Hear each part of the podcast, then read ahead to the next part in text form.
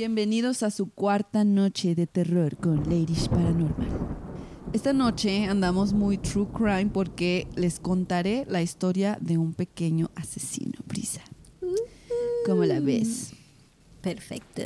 Octubre no es solo para monstruos. A veces Así es. los peores monstruos somos Son los nosotros. humanos. Ah. Ah, sí. Hubiera estado padre que lo hubiéramos dicho así exactamente Y- igual. Y lo peor es que iba a decir, somos los humanos, pero Te falló, Brisa, te falló. perdóname, perdóname. Será la es próxima. que el wifi interfirió. De hecho. Esta historia estremeció a Japón y a todo el mundo. Sucedió. Mi bello Nippon. Sucedió un primero de junio del 2004 en la ciudad de Sasebo. Ay, me siento muy oriental. Natsumi Tsuji se encontraba de camino a su escuela como de costumbre, pero nadie se imaginaría lo que sucedería horas después. ¿Qué? Natsumi, de tan solo 11 años de edad, había planeado con antelación el asesinato de su, entre comillas, mejor amiga, Satomi Mitarai, o como se diga, con quien recientemente había tenido problemas.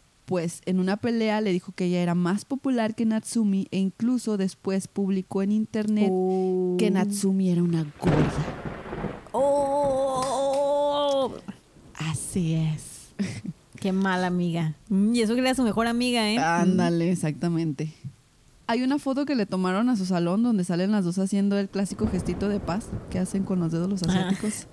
Y esto se tomó horas antes del incidente. De hecho, es la última foto de Satomi con vida. Rayos. Ahí, a se las vamos a publicar. Ay, ups, eh, no contaba con que la pidieras. Espérate, déjame te la busco en chinga. No, no, no, no. O sea, de a ver la historia. Me, me Ah. espero, me espero a que la publiques. Ah, bueno.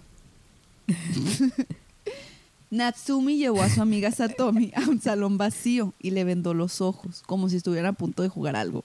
Pero, o sea, ¿qué clase de juego sería? Bueno, X. Natsumi llevaba consigo un cúter.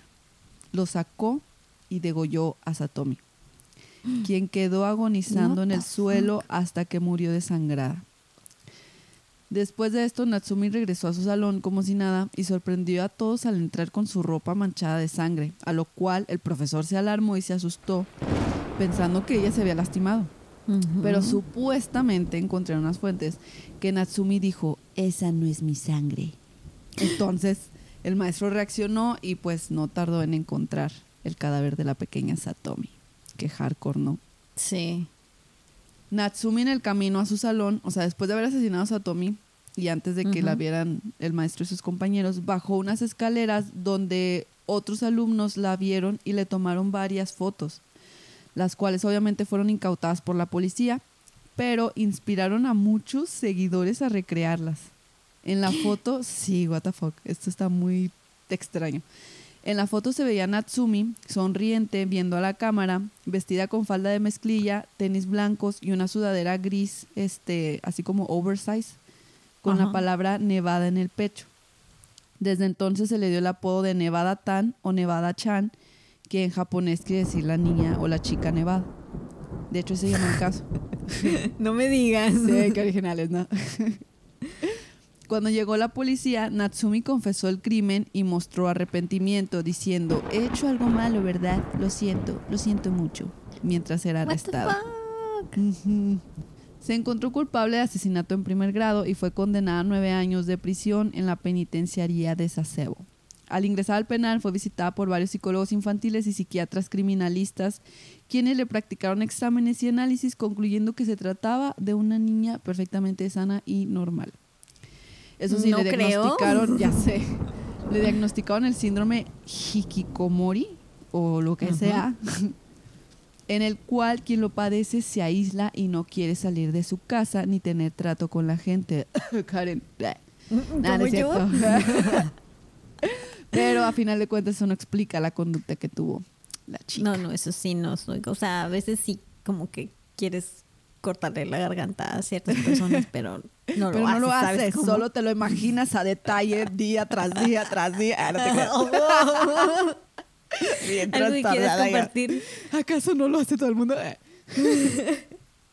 Algo loquísimo es que tuvo muchísimos fans. No sé la razón de esto, Pero hicieron, y no, no sé si todavía hagan porque ya pasó mucho tiempo, cosplays de ella, homenajes en forma de dibujos, de muñecos, de animaciones, de canciones. Ya sabes cómo son los nipones de intensillos a veces. Sí. O sea, esta niña fue todo un fenómeno allá. En la actualidad, Natsumi tiene 29 años. ¿Es de nuestra edad? Sí, es de nuestra edad. No pude encontrar nada más sobre ella en la actualidad. Aparentemente, este... O sea, pero no la metieron a la cárcel ni nada. Ah, sí, sí, sí. Ah, no lo dije, ¿verdad? No sé, igual me perdí con mi síndrome de, aten- de desatención. No, se me hace que no lo, y- no lo dije, pero sí fue sentencia. Ah, no, sí lo dije. Ah, Yo también ya toda joder. Sí, sí, cierto, sí, Maldita cierto, sea. perdón. Sí, fue con Perdón. Karen. Me hace dudar de mí misma. Este. Sí, se supone que la, la pusieron en libertad en el 2013. Pero fue Ah. todo lo que encontré. O sea, ya la chica vivió en el anonimato. Se suponía que no, como era menor de edad y el este Japón por ley los protege, no habían sacado su nombre. Pero en un reportaje, un reportero todo menso, o sea, tenías un solo trabajo, no decir el nombre de la niña. Y el reportero así que, sí, Natsumi Tsuyi, la niña que mató. Ah. Y de ahí ya todos supieron su nombre. Pero pues como quiera, o sea, siguieron protegiéndola. Hasta la fecha, de verdad, no hay datos, no hay nada en internet eh, sobre la... Sí, sobre la chica en la actualidad. Pues igual se cambió el nombre, ¿no? Yo creo que sí, muy probablemente. Y así, esta es la historia muy resumida de Nevada Tan. Oye, pero... Eh, de hecho, yo esta historia la, la leí cuando estábamos en Lusac. No sé por qué me impactó tanto. Y me quedé pensando así bastante tiempo de que por qué lo hizo. Karen, etcétera, yo etcétera. nunca... Yo nunca te hubiera hecho nada para molestarte. De hecho, ¿te acuerdas la vez que te invité al salón a jugar? Da, Qué bueno que me dio diarrea y No, fui. No, o sea, era- o nada sea- más me quedé como que muy traumadilla. Porque Es estaba muy está- chiquita.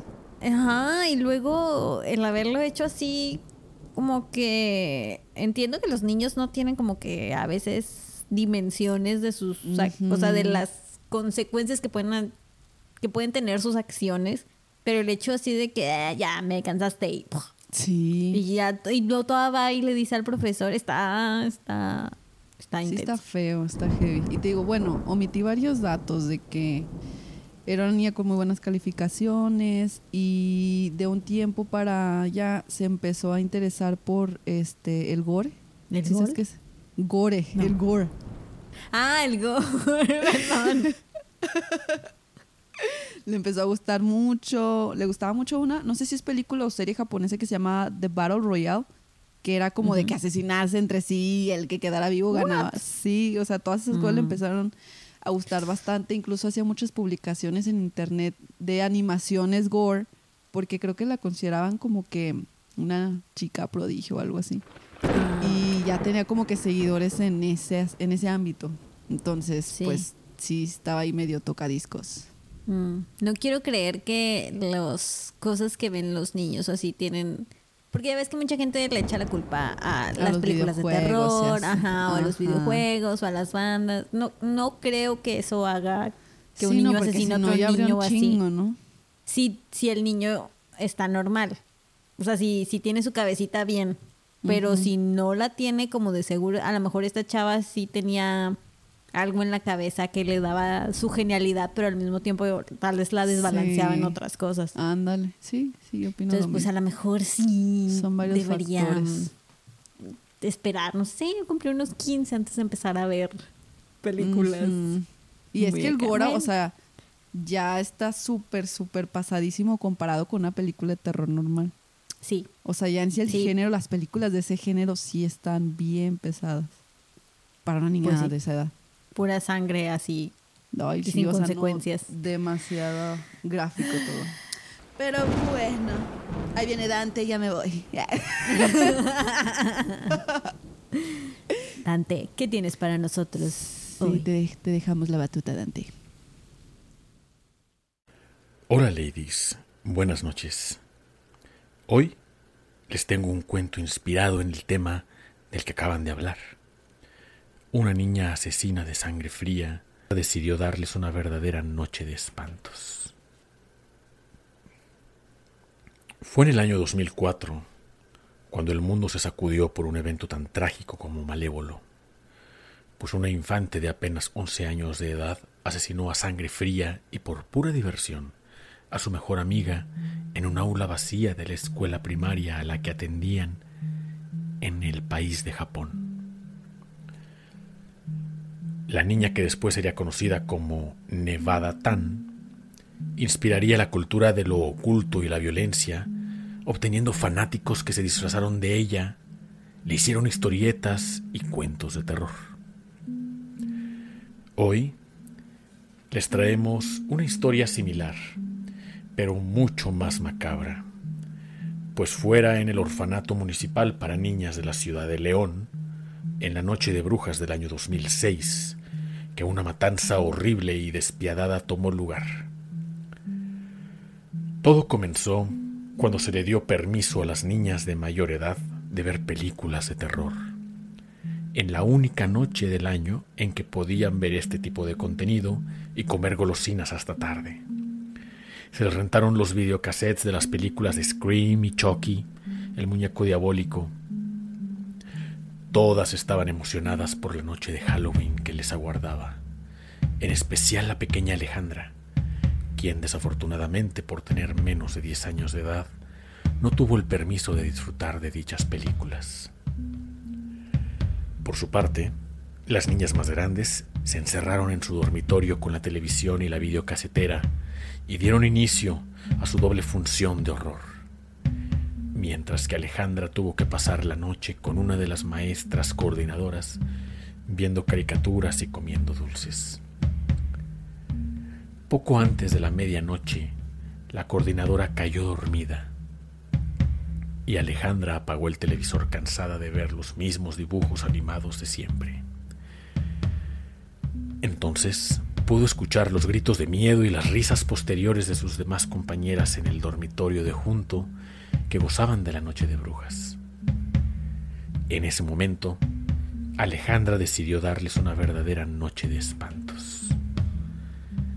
Tomó una máscara de conejita de color rosa, muy inocente, y se cubrió parcialmente el rostro con ella.